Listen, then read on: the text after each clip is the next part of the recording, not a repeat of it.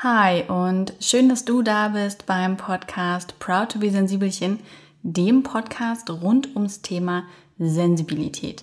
Mein Name ist Maria Anna Schwarzberg und ich spreche hier gern mit mir selbst und anderen Menschen, die Wissenswertes, Spannendes, Ermutigendes und Lustiges zu erzählen haben. Ich habe es angekündigt, mit der letzten Podcast-Folge eine neue Podcast-Ära beginnt.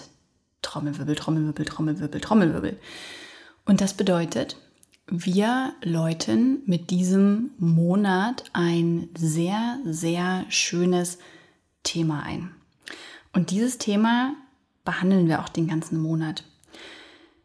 Das heißt, wir können tiefer einsteigen und gleichzeitig sind diese Folgen nicht länger als 20 Minuten, sodass du die auch wirklich überall und jederzeit anhören kannst, ähm, ohne einen Monolog zu erwarten, der dir Stunden deines Lebens nimmt.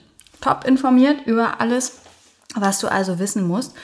Und in diesem Monat ist unser Thema Bodenständigkeit, Schrägstrich, Lebensmittelverschwendung. Warum da ein Schrägstrich ist und was die beiden Themen miteinander zu tun haben, werde ich dir gleich erzählen. Vorher möchte ich dir aber noch den Sponsor dieser Folge vorstellen. Und das ist unser langjähriger Buddy Readly.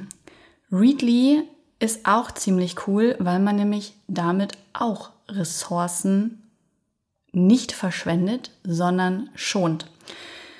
Readly hat es sich zur Aufgabe gemacht, die Printmagazine A zu unterstützen, indem sie digitalisiert werden, aber dadurch auch Papiermüll einzusparen. Und in diesem Monat möchte ich dir das Magazin My Green Home empfehlen. In der aktuellen Ausgabe geht es nämlich um Zero Waste und ich finde, es muss gar nicht Zero Waste, also Null Müll sein. Das schaffe ich persönlich auch nicht und wahrscheinlich die allerwenigsten Menschen. Aber wenn sehr, sehr viele Menschen less waste, also weniger Müll schaffen, dann verschwenden wir schon einen ganzen Teil weniger und tun damit uns und der Umwelt etwas Gutes. Wenn du Bock hast, in das Magazin oder auch in die fast 4000 anderen Magazine mal reinzulesen, die es bei Readly schon gibt, dann geh einfach auf readly.com slash Maria, also Readly, R-E-A-D-L-Y. Und dann kannst du einfach einen Monat umsonst dieses Magazin oder eben auch alle anderen lesen. Und ähm, du kannst sehr gern bleiben. Das kostet dann 9,95 Euro, 99 pro Monat. Du kannst natürlich aber auch jederzeit einfach kostenfrei wiedergehen. Hier gibt es keine Abo-Fallen. So, viel dazu. Dann würde ich sagen, erkläre ich euch mal, warum Bodenständigkeit und Lebensmittelrettung zusammenhängen und warum Bodenständigkeit nicht nur für das Klima, sondern auch für uns Menschen gut ist. Apropos Klima, es ist unfassbar heiß, während ich diese Folge aufnehme. Es ist wirklich unfassbar heiß und ich möchte ganz kurz anmerken, dass ich so richtig die Schnauze voll habe von diesem mal wieder viel zu heißen, viel zu langen, viel zu trockenen Sommer. Und das einzig Gute daran ist, dass diese Temperaturen ja nicht nur mich ankotzen, sondern sehr viel mehr Menschen und negativ beeinträchtigen und dass dadurch der Klimawandel, der sonst häufig so abstrakt ist und weit weg passiert, ja, dass der Amazonas brennt, das ist einfach weit, weit weg, der Amazonas-Regenwald, sondern dass wir hier vor Ort merken, das fühlt sich nicht gut an, wenn weltweit die Temperatur steigt. Und so einfach mehr Aufmerksamkeit generiert wird, mehr Menschen feststellen, oh, diesen Klimawandel, den gibt es wirklich und der ist nicht gut. Das einmal kurz dazu vorweg. Ich freue mich wahnsinnig auf den Herbst. Ich liebe den Herbst. Ich bin ein absoluter Herbstmensch. Ich weiß, man sieht es auch immer äh, an meinen Klamotten an und wenn man in meiner Wohnung gerade stehen würde, würde man es auch hier sehen, ja, gedeckte Farben, Herbstfarben. Ich liebe Tee, Bücher, Filme, Serien mein Zuhause, Entspannen, Kerzen, Badewannen, also das volle Programm. Pilze, ich liebe Pilze. Ich könnte andauernd Pilze essen. Und äh, freue mich deswegen sehr auf den Herbst und begrüße es, dass der Sommer hoffentlich bald vorbei ist. Okay, genug gemeckert über den Sommer. Es geht um Bodenständigkeit. Und wenn ich an Bodenständigkeit denke, dann denke ich vor allem an meine Großeltern. Ich verbinde die damit immer. Und ich kann das auch nicht ausblenden.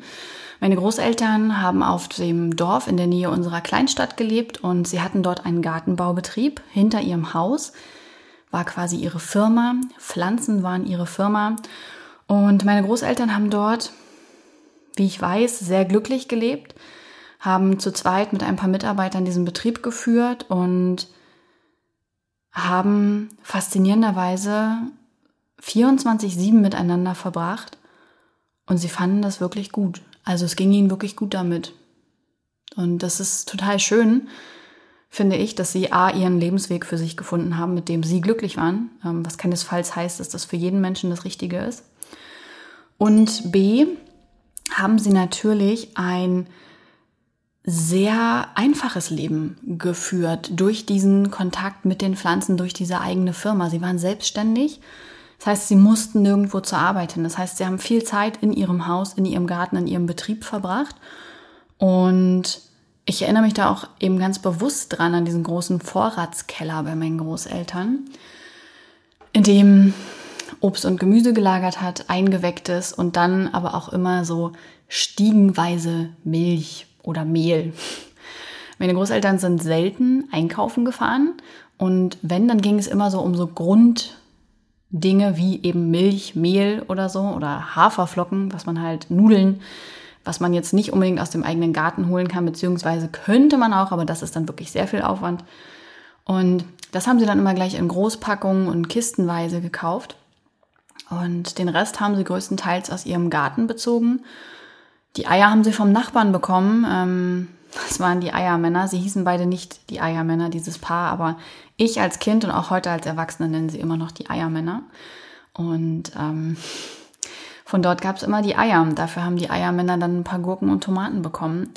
Und genau, ähm, das ist das Leben, das meine Großeltern geführt haben. Und ich persönlich kann auch heute, ähm, wenn ich in einem Gewächshaus stehe, oder in einem botanischen Garten oder so und es riecht nach Erde und es sind überall die Pflanzen und ich fühle mich sofort zu Hause. Ich verbinde damit dieses Heimatgefühl, dieses heimelige, heimische. Wir alle haben das ja. Also vielleicht gibt es auch in deiner Kindheit einfach Menschen, mit denen du nochmal ganz intensiv das Gefühl von zu Hause verbindest. Und ähm, bei mir sind es in dem Fall eben die Großeltern, die ich immer mit dem Thema Bodenständigkeit verbinde, weil ich finde, dass sie ein sehr, sehr bodenständiges Leben geführt haben. Mm, meine Großeltern sind keine armen Menschen gewesen, sie waren auch nicht reich. Sie hatten wirklich genug Geld zum Leben, aber sie haben trotzdem nie das größte und schnellste Auto gefahren oder sind exzessiv reisen gegangen, sondern sie waren Menschen, die ihren Alltag geliebt und gelebt haben. Also die nicht, wenn es dann irgendwann passiert, dann gedacht haben, ja, also wenn wir das und das haben, dann wird es besser, sondern die jeden Tag gelebt haben, nicht auf Urlaube hingefiebert und die dann nur genossen, sondern die wirklich aus jedem Tag einfach das Beste gemacht haben, sich ihren Alltag so eingerichtet haben, wie es sich für sie richtig angefühlt hat. Und das finde ich ist etwas sehr, sehr Bodenständiges. Ähm, gerade wenn ich an meinen Opa denke, der leider vor einigen Jahren verstorben ist, dann denke ich auch immer an Genuss. Und das finde ich so schön, dass es ihm gelungen ist, Bodenständigkeit und Genuss miteinander zu verbinden.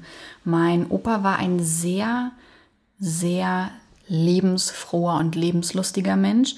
Er hat immer viel gelacht. Ähm, er hat wirklich alles mit Freude genommen. Und was ich persönlich sehr schön fand, er hat aus dem, was er hatte, immer viel gemacht und hat das sehr genossen. Also so dieses Beisammensein in der Familie war für ihn ein Riesengenuss und eine große Freude.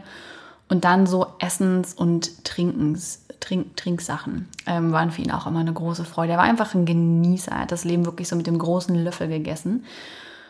Und eigentlich könnte man meinen, Bodenständigkeit und Genuss lassen sich nicht miteinander verbinden, weil Bodenständigkeit bedeutet einfach leben, minimalistisch, ja, also mit weniger ist mehr. Ähm, Und trotzdem ist es den beiden gelungen, auch zu genießen und an den richtigen Stellen auch mal zu sagen, wir trinken keinen günstigen Rotwein. Ähm, wir trinken auch keinen teuren aus Prinzip, aber wir trinken guten Rotwein. Und wenn der mal was kostet, ist es okay. Und ich finde, das ist eine sehr, sehr schöne Lebenseinstellung, die meine Großeltern damit hatten.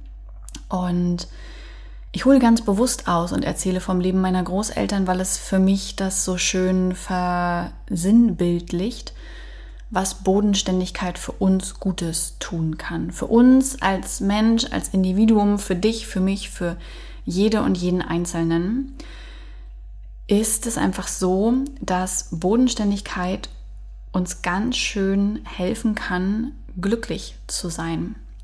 Weil wir eben nicht nach wenn irgendwann dann streben, sondern weil wir jetzt schon mit dem Glücklichsein anfangen.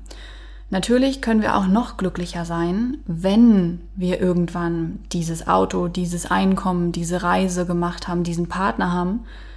Aber wie schön ist diese Vorstellung, auch einfach jetzt schon glücklich zu sein, auf dem Weg dahin und nicht erst dann, sondern auch jetzt schon aus den kleinen Dingen des Alltags Freude zu ziehen, Genuss zu ziehen.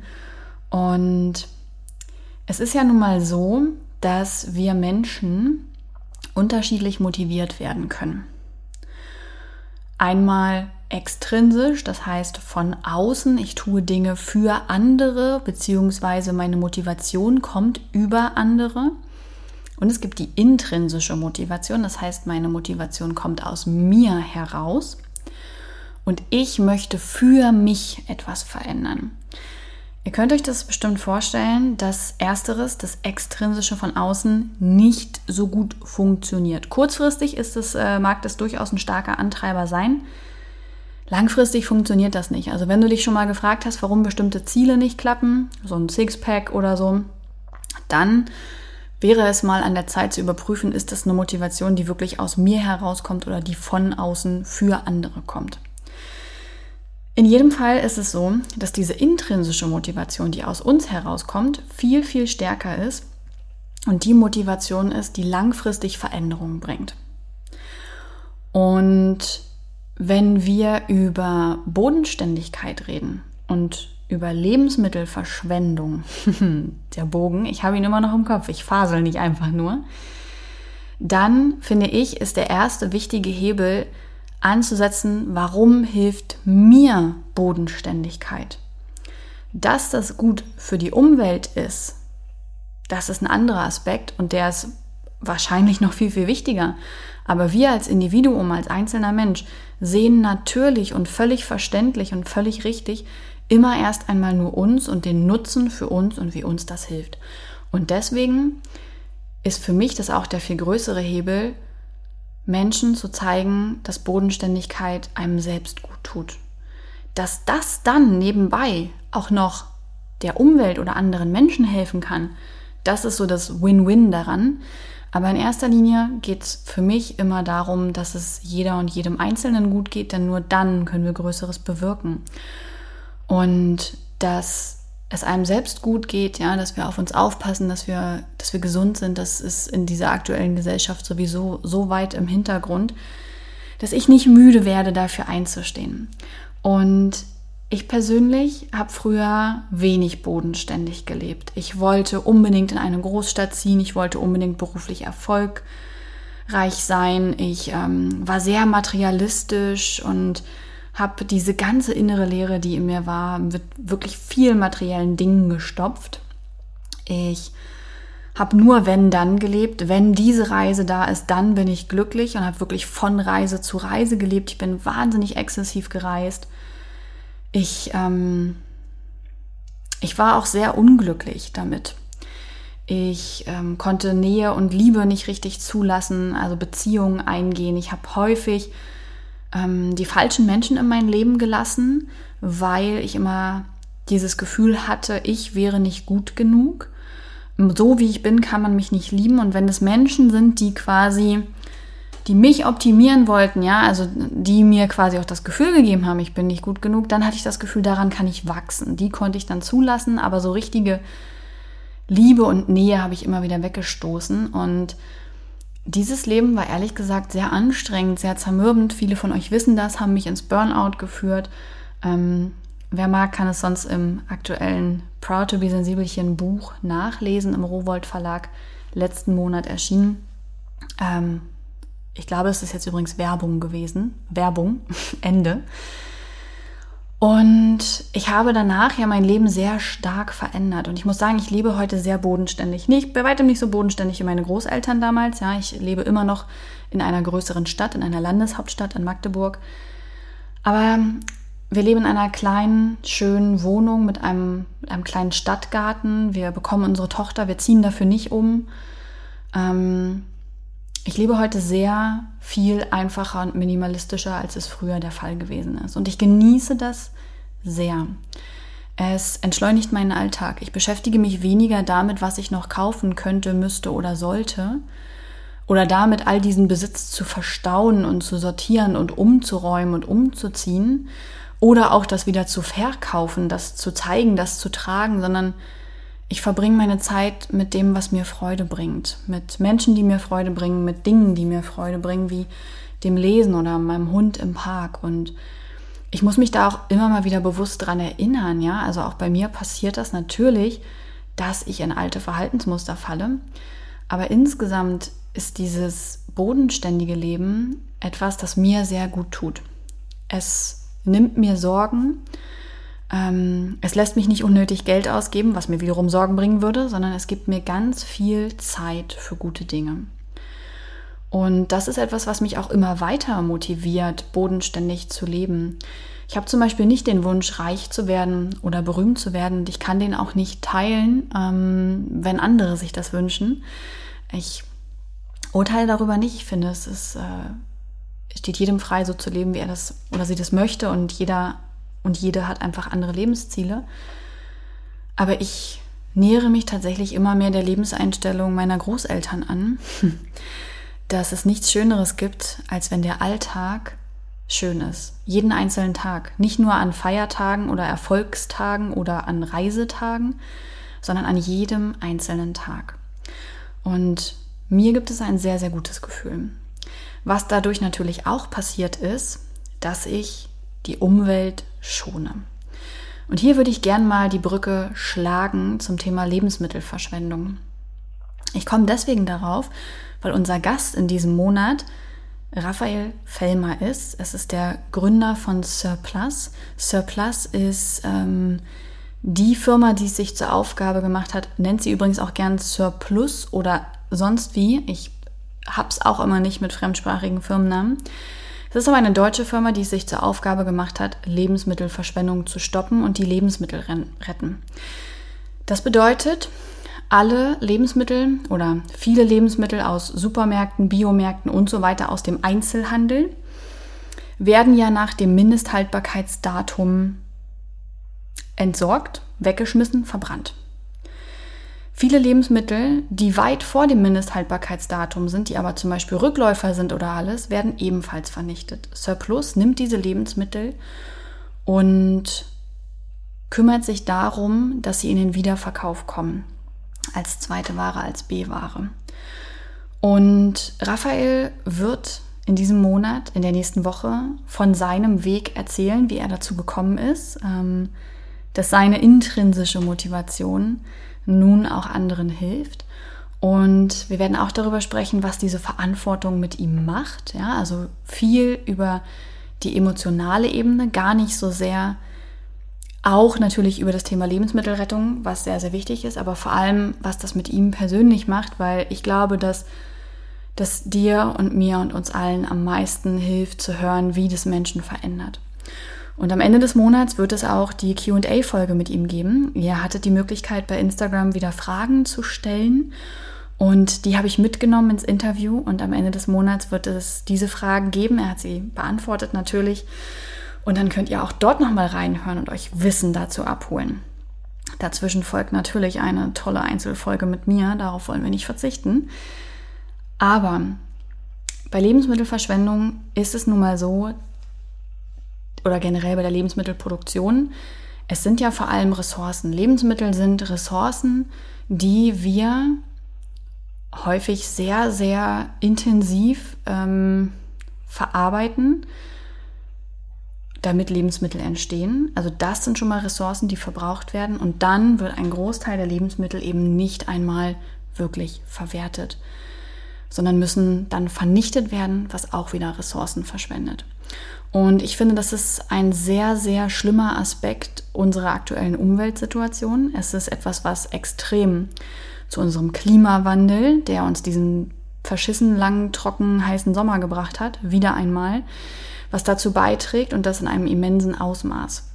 Faktisch gehe ich darauf, wie gesagt, nächste Woche mit Raphael ein, aber ich wollte jetzt schon einmal darüber sprechen, was das ganz persönlich bringen kann, bodenständiger zu leben. Und damit verabschiede ich mich für heute. In der nächsten Woche erzählt Raphael euch, was das wirklich hilft, um unser Klima zu schützen. Vielen Dank fürs Zuhören. Ich wünsche euch einen wunderschönen Tag oder Abend.